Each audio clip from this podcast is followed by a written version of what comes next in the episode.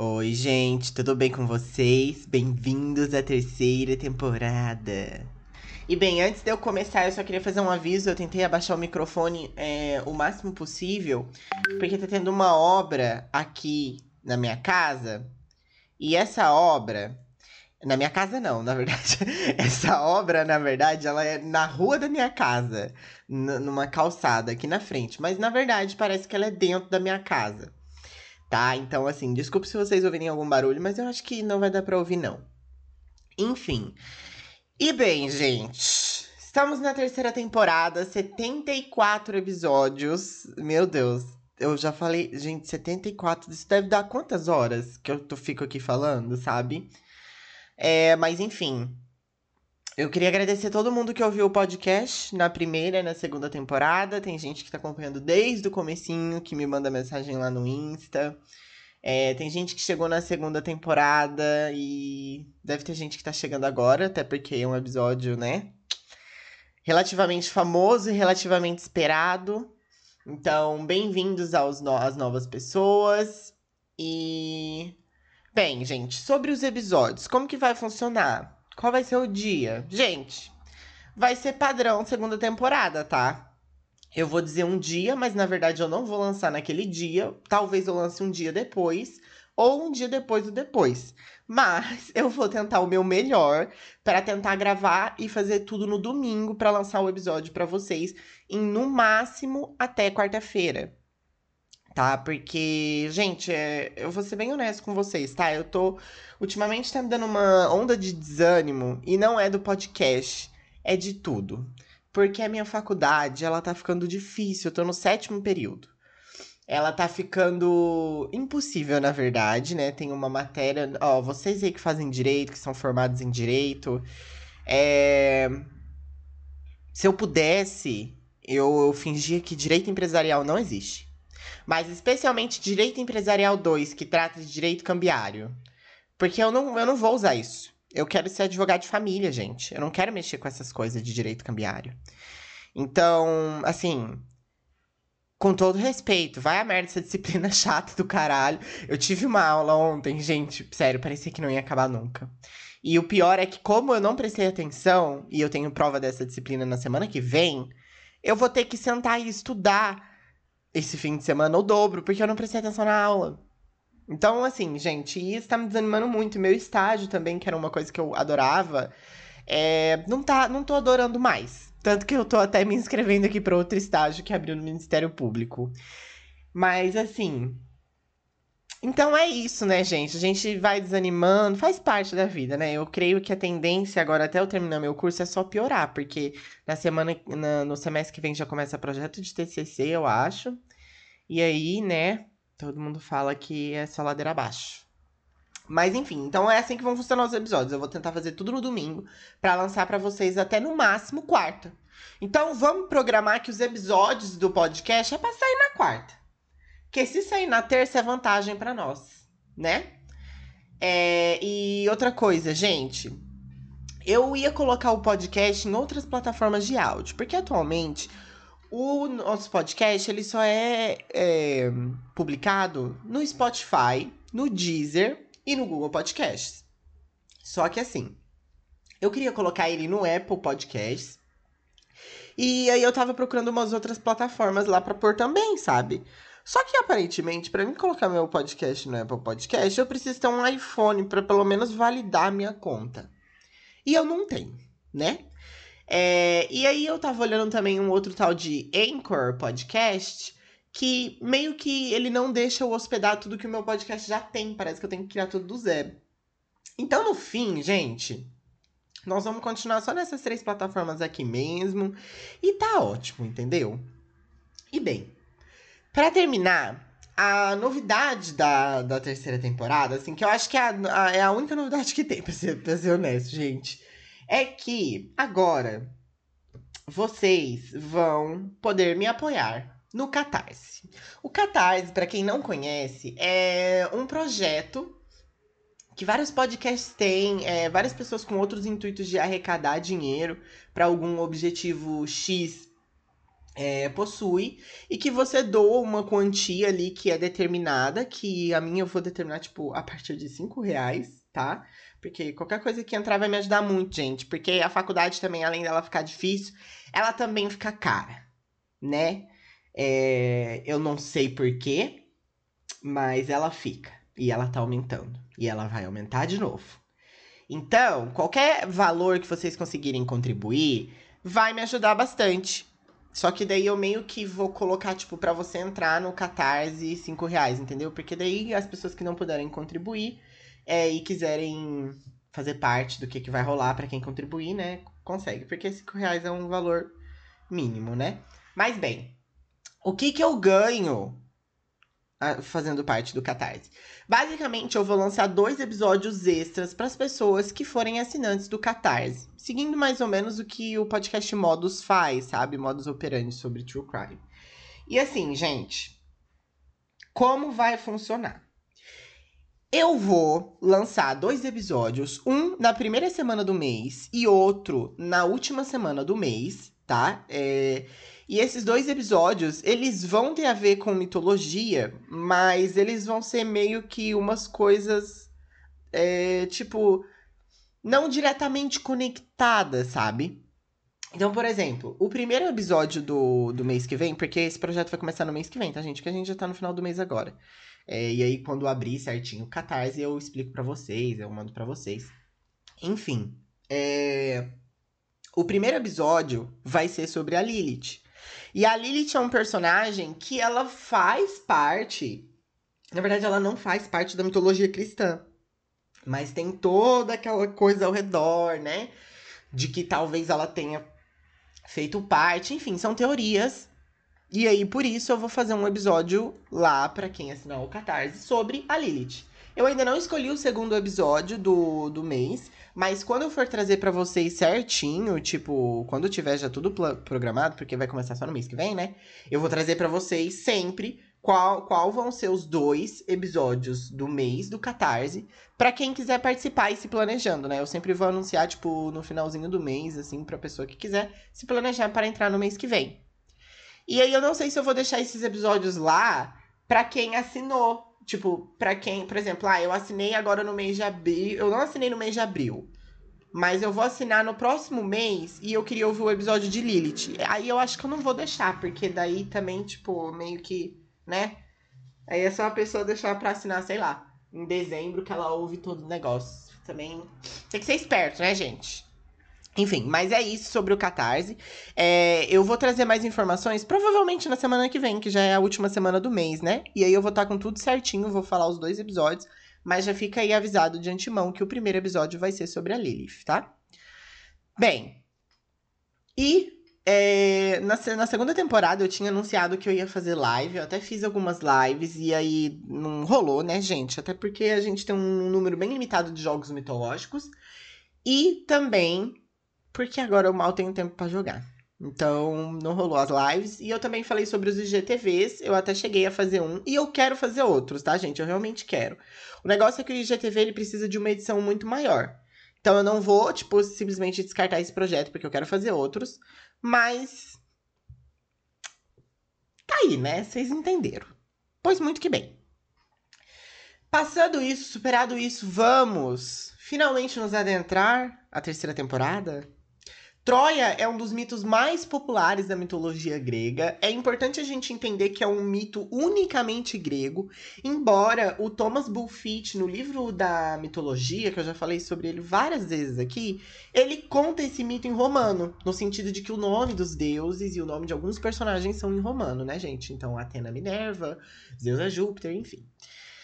Para mim, não faz sentido ele contar esse mito em romano, porque a guerra de Troia é literalmente os troianos contra os gregos. Não tem romano aqui no meio. Só se é algum fato histórico que eu não conheço, o que provavelmente é, né? Porque eu não sou formado em história. Mas, enfim. Ainda assim, gente, o do Thomas Buffett é incrível. Inclusive, eu vou até parafrasear ele nesse episódio aqui, porque é tudo. Mas, olha só. O autor Robert Graves, que eu vivo citando também, ele conta sobre a fundação de Troia antes dele começar propriamente a Guerra de Troia. E eu achei meio chato tá? Então eu vou seguir essa série aqui da forma mais completa e divertida possível. E no final dela, nós vamos assistir algumas obras cinematográficas sobre a Guerra de Troia e fazer algumas pontuações, como sempre. Eu já indico que, para quem queira se adiantar, existe uma série na Netflix que se chama A Guerra de Troia. Eu acho que é só Troia. E o elenco é simplesmente incrível. Gente, os, os atores que eles pegaram para fazer os deuses é tudo, tá? Então, assim, eu vou falar dessa série e quem quiser já ir se adiantando, vai lá e assiste. E é bom que de repente você nem fica tão perdido no mito. Embora eu acho que não é difícil assim. É que tem muito nome, mas os nomes importantes eu vou falando assim que é os que é pra gente pegar. E gente, a Guerra de Troia, ela é um mito muito grande, e por isso eu vou dividir ela em partes. E eu vou indicar as partes no título do episódio e na capa do episódio também, mais ou menos o que eu tô fazendo com Paraíso Perdido, tá? é, para vocês não se perderem. E os episódios, eles não vão sair em seguida. Então, tipo assim, semana que vem não vai ser a Guerra de Troia de novo. Semana que vem vai ser outra coisa. Só que eu vou meio que tentar. Ó, eu vou tentar, gente. eu não vou prometer. Mas eu vou tentar lançar dois episódios por semana, algumas vezes. E aí, esse segundo episódio extra é sobre a Guerra de Troia. Até para vocês não ficarem esperando muito, porque no podcast a gente fala sobre muitas mitologias, né? E nessa temporada a gente vai ter a volta da mitologia nórdica também. E bem, é isso. Eu sou o João. E finalmente, depois de 73 episódios, hoje eu trago para vocês a Guerra de Troia, parte 1 Paris e Helena.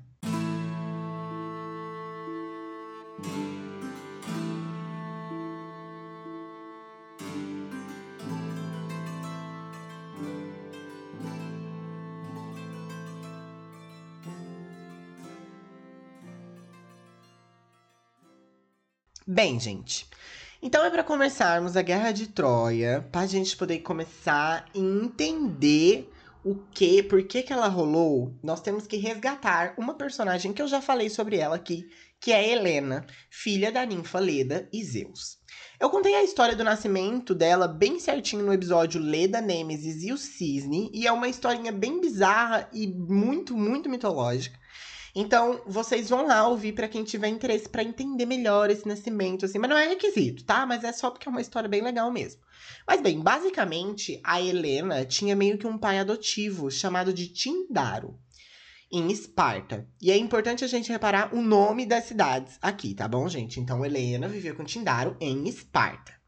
Então, Helena é, quando ela chegou na idade núbio, que eu não sei dizer exatamente qual é essa idade, eu não sei, eu não sei se, tipo, seria 18 anos ou se seria simplesmente a idade em que ela pudesse engravidar, sabe? Eu acho que é a idade que ela pudesse engravidar, porque aqui a gente tá falando de muitos tempos antigos, né? Enfim. Bem, e aí quando ela chegou nessa idade, todos os príncipes da Grécia foram lá, com vários mimos pra família dela, porque eles queriam casar com ela, etc, etc. Aí um homem chamado Diomedes, ele tinha acabado de vencer uma tretinha que tava rolando em Tebas. Tebas, a gente já falou de Tebas aqui várias vezes, a Esfinge, Édipo e, e, e muita gente já, tá, já tá, passou lá por Tebas. E ele tava lá com alguns outros heróis gregos que nós vamos ver ao longo dessa história. Mas vocês provavelmente não vão se lembrar o nome agora, mas eu vou falar mesmo assim, pra já... Entendeu? Ó, os heróis gregos que estavam junto com Diomedes eram Ajax, Teucro, Filó, Filótites, né? Idomênios, Pátroclo, Menesteu e um povo aí a mais. E como eu falei, gente, nem se apega com o nome agora, tá? Eu vou ir resgatando os que forem importantes. Pois muito que bem. Então tava lá, chegou esse Diomedes, que tinha lá, ele também queria se casar com a, com a Helena. É, o Castor e o Pollux, que eram irmãos gêmeos da Helena, né? Também, eles também falam sobre o nascimento deles ali no, no, no episódio sobre a Helena. Eles também eram chamados de Dióscuros. Porque eu não sei, gente, mas eles eram gêmeos e eles eram chiques e semideuses. E aí, certo, eles queriam se ser chamados de Dióscuros. É, eles queriam que elas se casassem com Menesteu de Atenas. Só que o herói, Odisseu, esse Odisseu é importante, gente. Ó, o Odisseu é importante. Só que o herói Odisseu, ele sabia que a, a Helena seria ofere, oferecida para Menelau. Gente, Olha só, o que interessa pra gente aqui é Helena, Odisseu e Menelau, tá? Helena quer, quer se casar, não quer, né? Mas precisa se casar. Odisseu sabia que ela ia ser oferecida para Menelau. É isso. E tem um povo querendo, mas esse povo não vai levar. Pois muito que bem. O negócio, gente, é que eram muitos príncipes. Muitas pessoas importantes da Grécia. E por isso, o Tindaro, o padrasto da Helena, ele estava receoso de recusar porque poderia ser considerado uma afronta, né, gente? E aí o Odisseu deu um conselho para ele, que eu vou parafrasear para vocês. Se eu lhe disser como evitar um conflito, você me ajudaria a desposar Penélope, filha de Ícaro? Aí o Tindaro respondeu: Trato feito. Aí o Odisseu: Então, meu conselho é o seguinte: insista que todos os pretendentes de Helena jurem defender aquele por ela escolhido contra quem quer que se resinta de sua boa sorte. Olha só, isso aqui é muito importante, gente. Tindaro concordou, julgando prudente tal decisão. Após sacrificar um cavalo e esquartejá-lo, ele fez com que cada um dos pretendentes se colocasse de pé sobre os pedaços ensanguentados e repetisse o juramento formulado por Odisseu. Depois, eles enterraram os pedaços num lugar chamado a Tumba do Cavalo. Então, gente, o Odisseu, basicamente, porque ele falou assim: olha só, Tindaro, querido, você pega todos os pretendentes da Helena e fazem eles jurarem lealdade à pessoa que ela escolher como marido.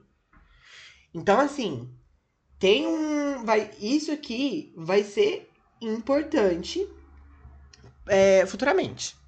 Tá? Não vou dar spoiler, só dizer para vocês. Mas enfim.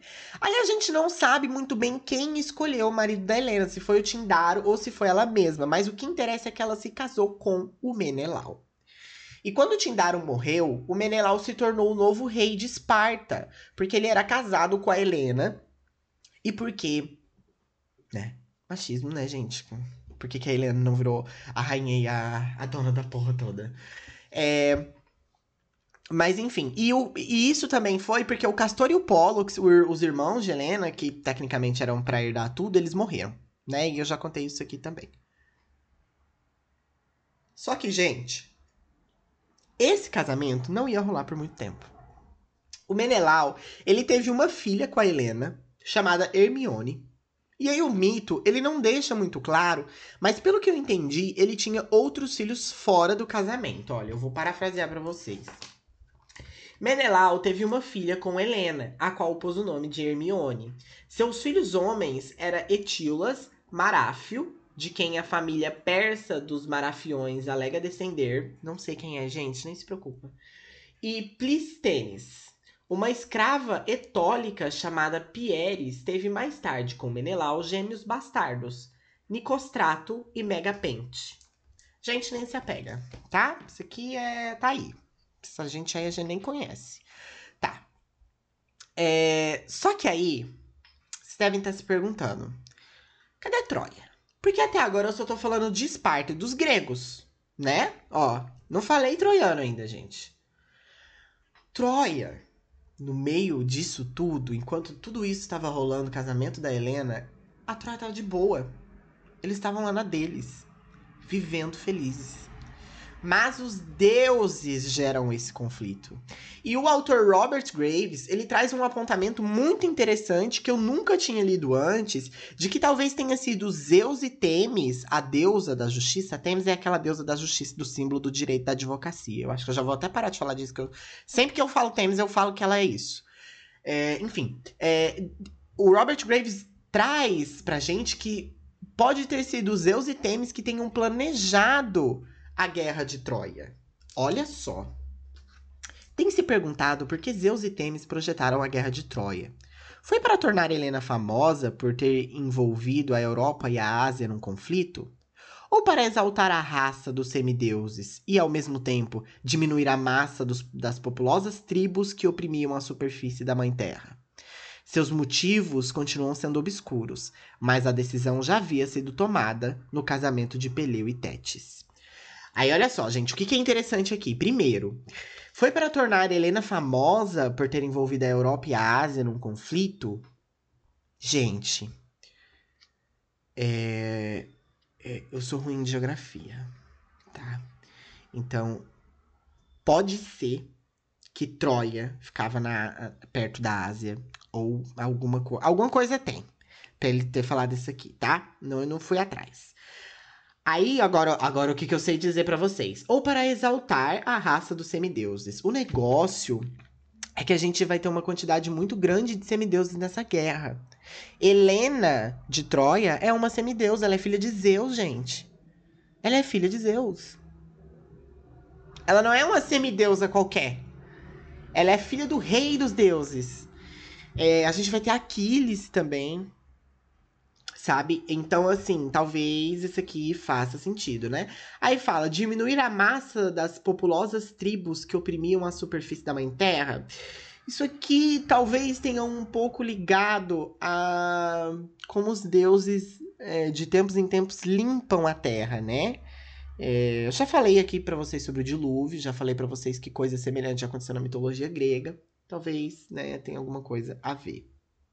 E bem, mas enfim, aí fala que seus motivos continuam obscuros. Isso aqui não é nada confirmado, tá, gente? Não é confirmado que Zeus e Temis realmente planejaram a guerra de Troia e foi isso. Não é isso.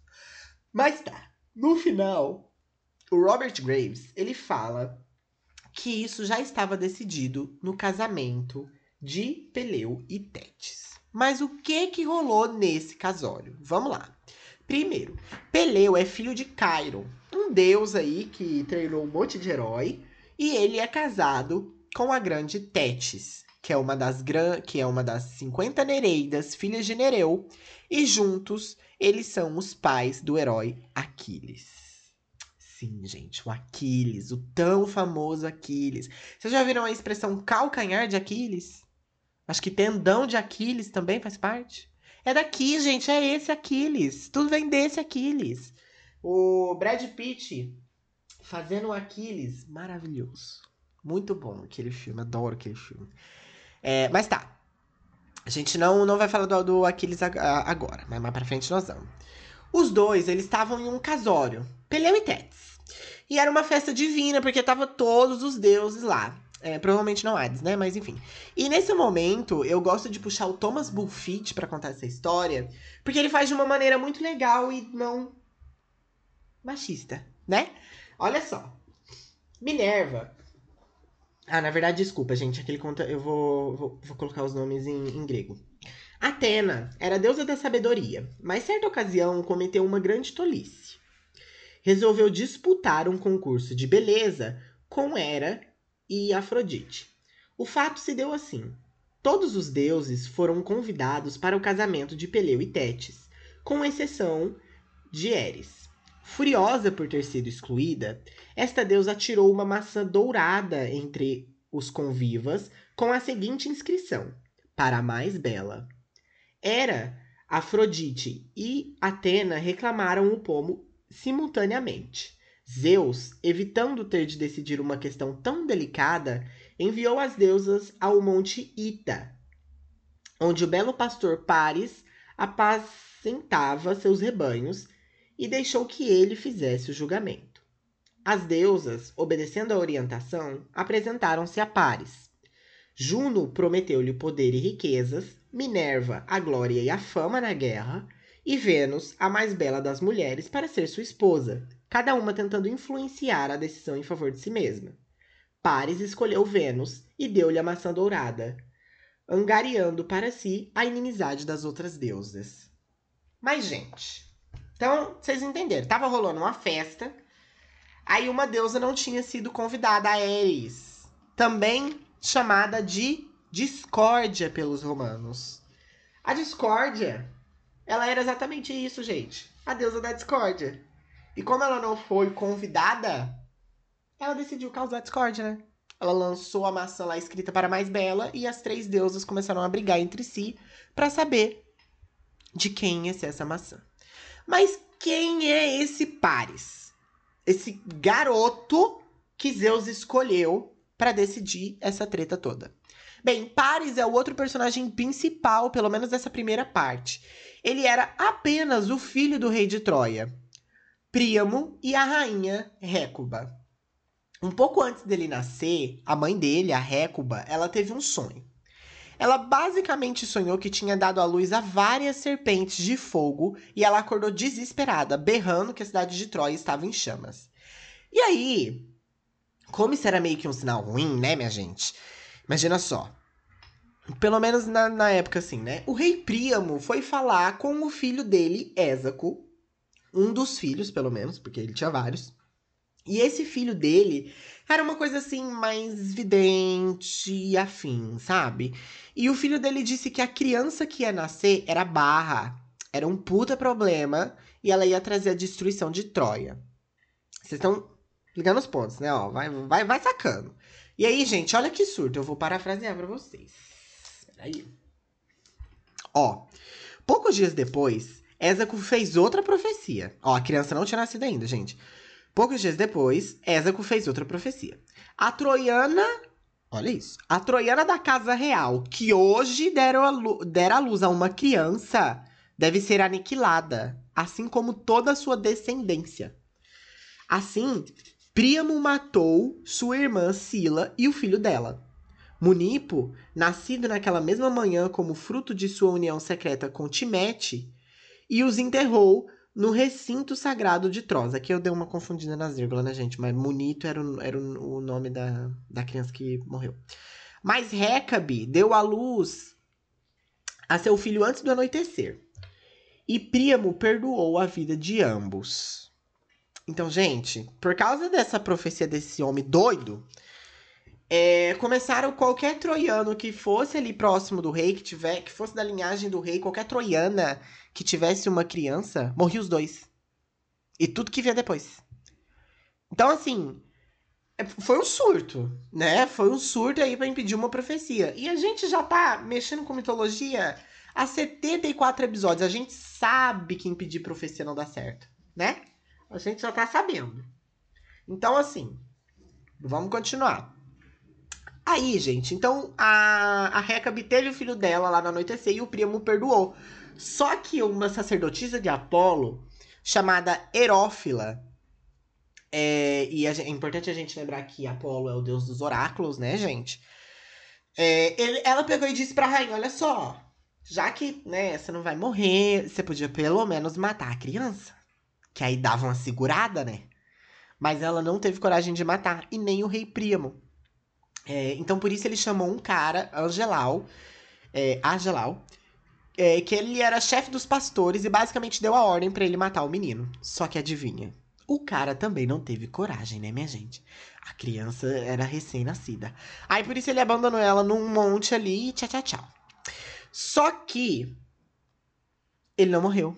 É óbvio que o Paris não morreu. Porque ele foi amamentado por uma ursa. E quando o homem voltou, ele ficou passado com a situação. E, tipo, o Paris foi largado lá nesse monte por uns cinco dias. E aí o homem foi lá ver, né? Depois, cinco dias, ele ainda tava vivão. E aí ele ficou passado. Ele falou: Meu Deus, essa criança é babado mesmo. E ele levou a criança pra, pra casa para criar, como se fosse filho dele. Existe uma versão desse mito que diz que a Recabe pagou o pastor para salvar o Paris, tá? Mas enfim. De um jeito ou do outro, vocês que estão aqui há um tempão, vocês já estão sacando mais ou menos, né, que não não rolou, né, minha gente? Mas não demorou para as pessoas descobrirem que o Paris era o Paris. Como o mito descreve, mas assim, não, não faz muito sentido, até porque os pais dele não eram deuses nem nada, né, gente? É importante a gente lembrar que Troia era uma cidade como qualquer outra. Só que ela tinha umas muralhas do caralho tá? Mas basicamente o Paris ele foi descoberto como príncipe de Troia porque ele era gato, inteligente, tinha uma força fora do comum. Ele era padrão, gente. Olha só, eu vou parafrasear para vocês.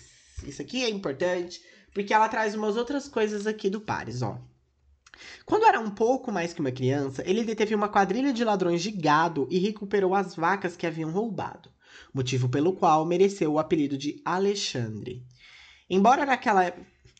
Não sei, gente. Embora naquela época ele não fosse mais que um escravo, Paris foi amante. Foi, Paris foi o amante preferido de Enone, filha do rio Eneu, uma ninfa das fontes.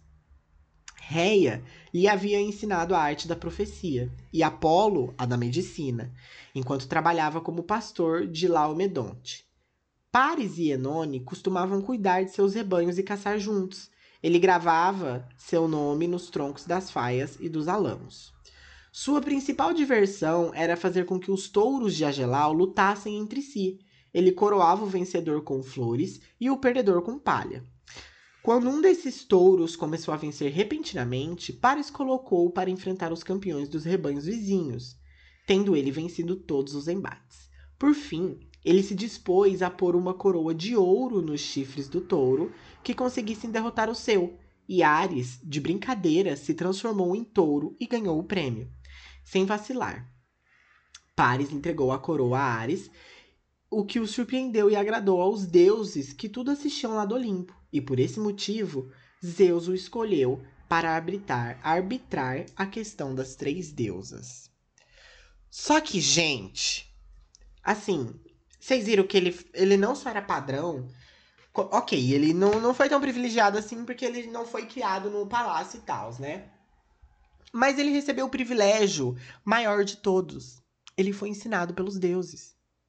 Isso é uma coisa muito importante, né? É, a última pessoa que, que foi é, abençoada pelo, pelos deuses foi o Hércules, né? Que eu comentei aqui com vocês. E o Hércules, ainda assim, ele era filho de Zeus, né, gente? Paris é filho de Primo. Quem é Primo? Rei de Troia. Então, assim, teve um privilégio, uma coisa aí. Talvez tivesse até um plano dos deuses por trás. Então, assim, né? Não vamos citar nomes. Só que, gente, eu sei que eu já falei para vocês é, sobre a versão do Thomas Bulfit, mas eu quero trazer também a do Robert Graves, porque o Paris, ele teve a audácia de pedir para que as deusas ficassem peladas para que ele pudesse decidir. Então a gente vai dar uma volta, a gente vai dar uma rebobinada enquanto as deusas foram se apresentar para Paris, para Paris escolher a mais bela, né? Porque a gente já sabe que ele escolheu a Afrodite, mas olha só. Então tá. Hermes pediu às deusas. É, ele pede para que as deusas. que Ele fala: Ah, eu não vou conseguir é, se despir se elas é, tiverem mexidas, né? Tipo, gente, ai, que abuso, né? Que abuso. A Atena jamais faria isso, que abuso. Mas tá. Aí o Hermes, ele pediu, ó, vou parafrasear. Hermes pediu às deusas que assim o fizesse, e, cor, e cortesmente deu-lhe as costas. Afrodite logo já estava pronta. Mas Atena insistiu no fato de que ela deveria remover o seu famoso cinturão mágico. Lembra do cinto, gente? O cestos, então. Uh, que lhe dava uma vantagem injusta, pois fazia com que todos se apaixonassem por quem o portasse. Muito bem, disse Afrodite rancorosa. Vou removê-lo. Mas você também terá de retirar o elmo. Você fica honrosa com ele. Ai, gente, eu achei essa frase aqui. Eu achei essa frase tão podre da Afrodite. Eu ia ficar tipo. Ai, dá licença, né? É tipo, você chama a pessoa de bonita e aí a pessoa te faz um elogio de volta, tipo, meio que pra você não se sentir mal, sabe? Ai, dá licença, podre. Tá. Uh, Agora, se vocês não se importam, eu gostaria de julgar uma por vez, anunciou Paris, a fim de evitar discussões que me distraiam. Aproxime-se, divina era. Teria as outras deusas a bondade de nos deixar a sós por um momento? Gente, eu acho que eu chamei. Não, tá certo. Então não tá certo, tá? Ok. Tá, então primeiro ele chama a Era. E pede para as outras dar uma voltinha. Examine-me conscien... conscientemente disse Hera, enquanto dava uma volta lenta, exibindo suas magníficas formas. E lembre-se de que, caso me declare a mais bela, eu o farei senhor de toda a Ásia e o homem mais rico do mundo. Não me deixe subornar, senhora. Muito bem, obrigado. Já vi o suficiente. Aproxime-se, divina Atena. Cá estou, disse Atena, entrando a passos largos. Escute aqui, Paris. Se você tiver suficiente senso comum para me conceder o prêmio, eu o farei vitorioso em todas as batalhas e o tornarei o homem mais belo e mais sábio do mundo. Gente, acabou aqui. Acabou aqui. Porque a maioral ofereceu a maior coisa. Você nunca vai perder uma batalha. Você vai ser bonito e você vai ser sábio. O que mais que você quer? Não, não, não. O que mais que você quer? Porque nessa época, com tudo isso, você conquista tudo. Vai dizer. Sabe? Aí o da, o da Aero ainda faltou uma coisa. Né? Faltou um. Ah, vai ser o senhor da Ásia. Mas aí. Tá. Mas aí a Atena chega com desse. Ah, dá licença, né? Eu já entregava a maçã pra ela na hora. Uh, tá. Aí, ó, aí, olha o que. Ai, meu Deus, olha o que ele responde. Sou um humilde pastor, não um soldado, replicou Paris. A senhora pode ver com seus próprios olhos que a paz reina em toda Lídia e em toda Frígia, e que ninguém discute a soberania do rei Príamo. Mas prometo considerar imparcialmente a sua aspiração ao pomo. Agora, pode voltar a vestir suas roupas e o elmo. Afrodite está pronta? Gente. Ai. Esse Paris já tinha ido com Deus há muito tempo. Afrodite aproximou-se dele silenciosamente e Paris rubor, ruborizou-se. Ah, ele ficou tímido, gente. Porque ela chegou tão perto que eles quase se tocaram. Uma coisa mais sensual. Isso aqui é bem Afrodite, né, gente? Examine-me atentamente. Vou até fazer uma vozinha. Examine-me atentamente, por favor, sem omitir nenhum detalhe. A propósito, assim que o vi, pensei comigo mesma: Pois não é o mais belo jovem da Frígia? Por que perde tempo nesse deserto cuidando de um gado estúpido? Bem, por que Paris? Por que não vai para uma cidade e leva uma vida civilizada? O que teria a perder casando-se com alguém como Helena de Esparta? Gente, olha, olha ela. Helena de Esparta, que é tão bela quanto eu e menos apaixonada. Estou convencida de que, tão logo vocês se conheçam, ela abandonar, abandonará o lar a família, tudo para se tornar a sua amante. Certamente ouviu falar de Helena, não? Até agora não, minha senhora. Ficarei grato se puder descrever, gente. Pelo amor de Deus. Helena tem uma pele formosa e delicada, pois nasceu de um ovo de cisne. Eu ia ficar. Quê?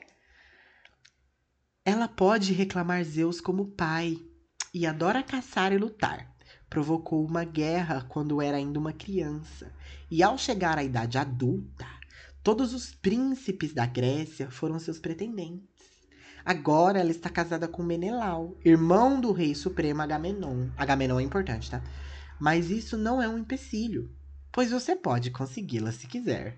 Olha, olha, que a bicha é esperta. Como é possível se já é casada? retrucou Paris. Céus, como você é inocente!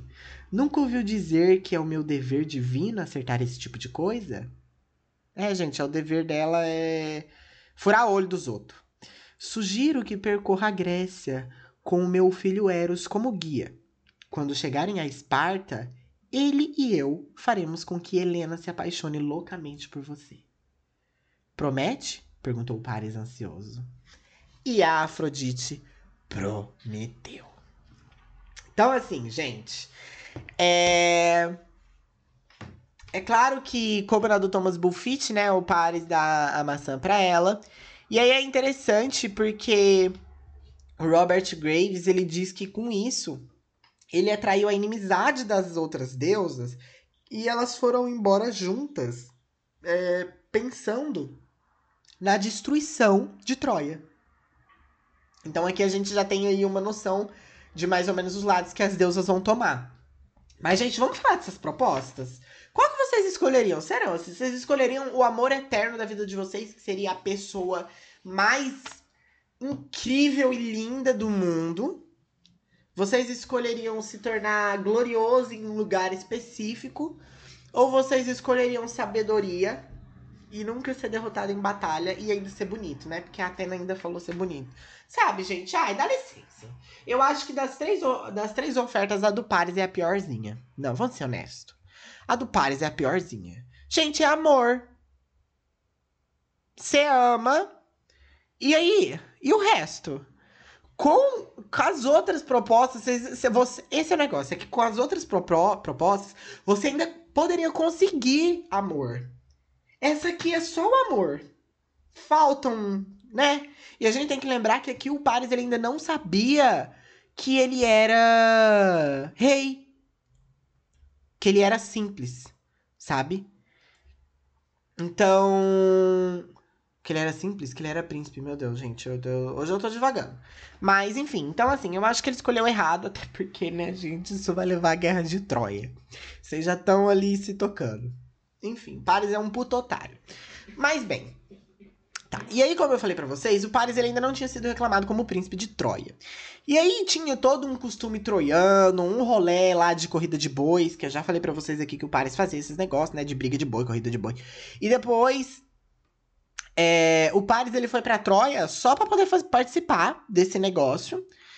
E ele ganhou horrores. Ele humilhou, inclusive, os outros filhos do rei Príamo, inclusive o jovem Heitor. Heitor, gente, é um personagem importante na história de Troia.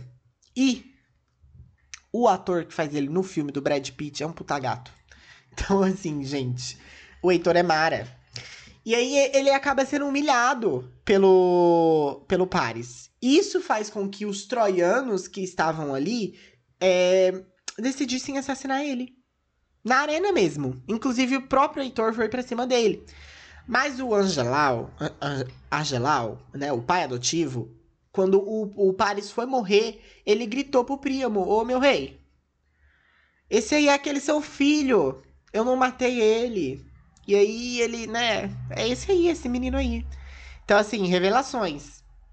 E aí, gente, teve banquete e etc é, ali para comemorar, nossa, a volta do rei do, do príncipe Paris, oi Paris, nossa, você é incrível, parabéns. Só que o burburinho, ele chegou ao sacerdote de Apolo, que tinha um templo ali em Troia. E, os, e aí o, o, os sacerdotes de Apolo já mandaram o papo, já falaram, olha só, ou vocês matam, ou Troia vai com Deus. E aí o primo, o primo basicamente falou, que se foda, não tô nem aí. É meu filho, voltou agora, vai ficar aqui. E é isso, beijão. Eu não tô nem aí se Troia cair. Ele pega e fala bem assim, na verdade, ó. Antes a derrota de Troia do que a morte de meu extraordinário filho. Gente. Gente. O que, que vocês fariam, né? Vamos lá. Porque assim, Troia é uma cidade com várias pessoas. Eu não mataria meu filho, óbvio que não, eu não faria isso. Mas eu mandaria o meu filho vazar eu falo, ó, não, eu te dou um valor, um, uma quantia, uma coisa. Você vai morar na puta que pariu. É, eu te visito. Porque senão vai destruir, o povo vai morrer, meu filho. Pelo amor de Deus, eu tenho que ter responsabilidade. Então, assim, né? Faltou aí um pouco de, de, de perícia desse rei. Mas aí, gente, né? Já foi. Tá. Aí passou um tempinho ali que o, que o Paris estava se adaptando, estava virando príncipe, e os irmãos de Paris, eles queriam que ele se casasse logo e etc. Mas ele se manteve fiel ao que a Afrodite tinha falado, e por isso ele não quis se casar com ninguém. E aí tava tendo uma treta para resgatar uma pessoa X, é, uma mulher, que tava lá na Grécia. Olha aqui, é agora que o negócio, olha só. Então os troianos queriam resgatar uma pessoa que era refém na Grécia. E aí o Paris falou: "Poxa, Paps, libera uma galera aí para mim que eu vou lá ajudar a resgatar essa mulher. Só que se eu não conseguir resgatar essa mulher, eu trago de volta alguma princesa grega no lugar dela. Vocês entenderam o plano dele? Que para fazer merda ele consegue. Ele é bom. Aí, olha só, eu vou parafrasear uma parte aqui que é bem importante pro desenrolar desse caos, que é isso aqui, ó. Nesse mesmo dia, no mesmo dia que ele falou que ele ia pra, pra Grécia, né? Nesse mesmo dia, Menelau chegou inesperadamente a Troia. Menelau é o marido da Helena, tá? É, chegou desesperadamente a Troia pergunta pelas tumbas de Lico e Quimereu, os filhos de Prometeu com a Atlântida, com a, com a Atlântida Seleno. Gente, o Menelau chegou lá perguntando uma tumba. Explicou que o remédio que lhe havia prescrito o oráculo de Delfos para uma peste que graçava em Esparta era oferecer-lhe sacrifício de heróis.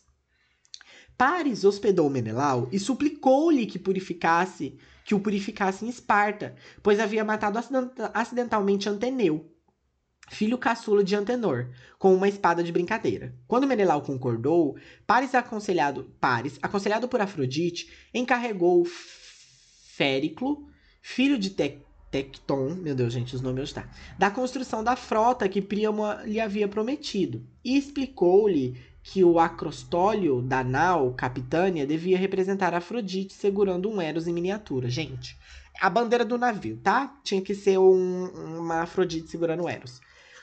O primo, o primo, o primo, o primo de Paris, Enéas, filho de Anquises, concordou em acompanhá-lo. Cassandra, de cabelos soltos, previu a conflagração que a viagem causaria. Heleno disse o mesmo, mas Príamo não fez nada para que impedisse seu filho. Nem mesmo Enone logrou dissuadir Pares de empreender sua viagem fatal, embora ele tenha chorado ao dar-lhe um beijo de despedida. Gente, essa Enone era aquela amante que ele tinha na época que ele trabalhava lá no rebanho.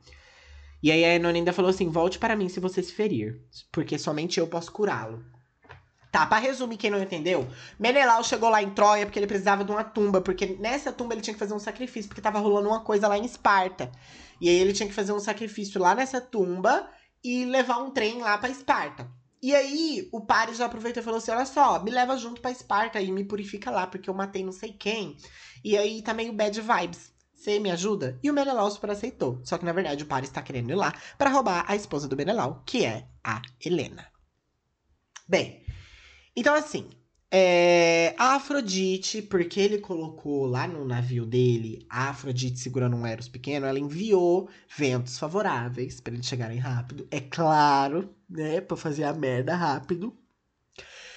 Porque ela queria unir o casal, que nem casal era, né? Vamos ser honestos aqui, é uma situação meio que estranha, mas ela é a deusa do amor, então ela faz o que ela quiser. É, é o local de fala dela. Mas bem, ele finalmente chegou em Esparta e ficou lá sendo recebido por Menelau por nove dias. E durante os nove dias, ele ficou flertando com a Helena. Coitada dela. Olha só, gente. Há versões controversas segundo as quais Helena. Oh, me adiantei, gente. Pera, é, é aqui atrás. Uh, no banquete, Paris entregou a Helena as prendas que ele havia trazido de Troia. E seus olhares Despurados, seus langouros suspiros e atrevidos sinais causaram nela um considerável embaraço. Pegando o cálice de Helena, ele punha os lábios na parte da borda onde ela havia bebido. Meu Deus. E certa vez, ela encontrou as palavras Te amo, Helena, escritas com vinho em cima da mesa. Ai, que breguice, né? Helena estava aterrada com a possibilidade de que Menelau pudesse suspeitar que ela encorajava a paixão de Paris. Mas, sendo como era, um homem pouco observador, ele zarpou alegremente para Creta, com vistas a participar dos funerais de seu avô Crateu, deixando que Helena hospedasse os convidados e governasse o reino durante a sua ausência. Gente. Gente. Gente. Né? Aí aqui é, o Menelau faltou um pouquinho de perícia dele em perceber o que estava acontecendo, né? Escrever o nome de uma. Escrever Te amo, Helena, com vinho. Gente! Pelo amor de Deus!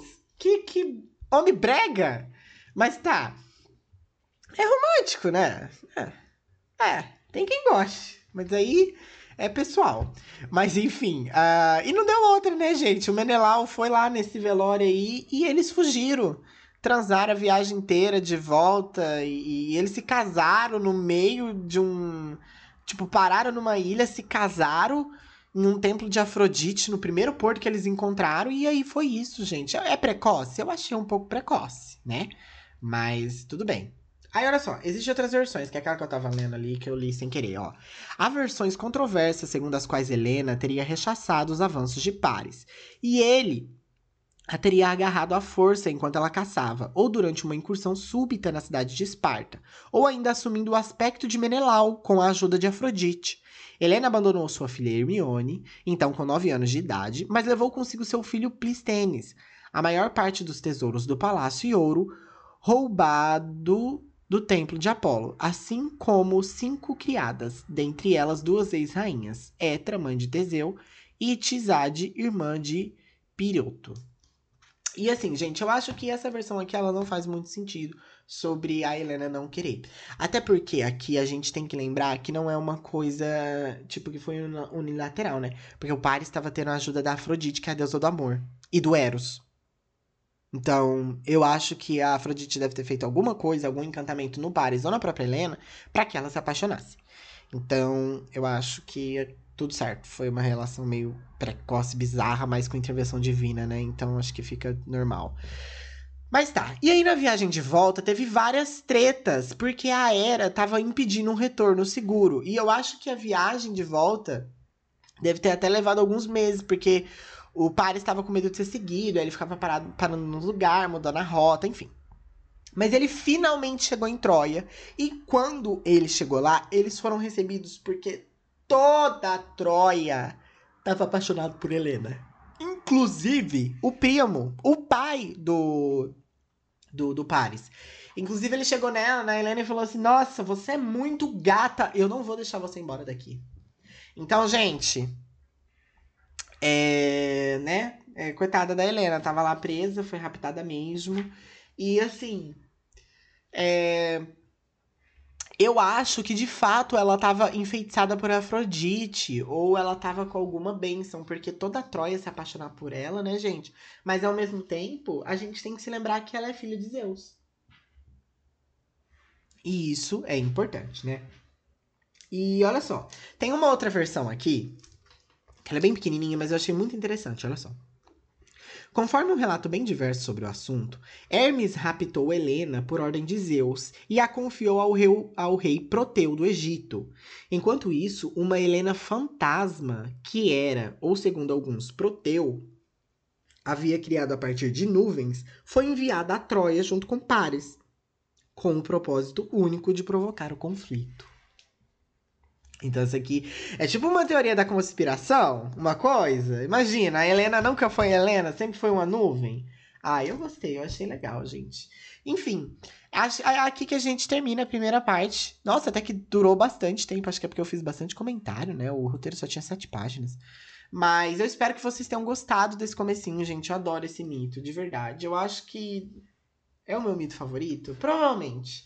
Mas eu falo isso de, de quase todos, então eu sou suspeito. Mas eu espero que vocês tenham gostado é, do primeiro episódio da terceira temporada, tá bom? E, enfim, na semana que vem eu vou trazer mais informações para vocês sobre o Catarse, vou trazer tudo bem certinho. Na semana que vem nós não teremos a Guerra de Troia, igual eu falei para vocês. Mas é isso, não se esqueça de seguir o podcast no Instagram, arroba tudo de mitologia. Eu sempre aviso coisas por lá. Eu fiz é, uma enquete da, da segunda temporada, que era pra votar ali. Um monte de gente acertou, muita gente acertou, hein? Eu, eu fiquei olhando os resultados lá. Mas, enfim. Obrigado de novo por terem ouvido, gente. Eu vejo vocês na semana que vem, tá bom? Tchau!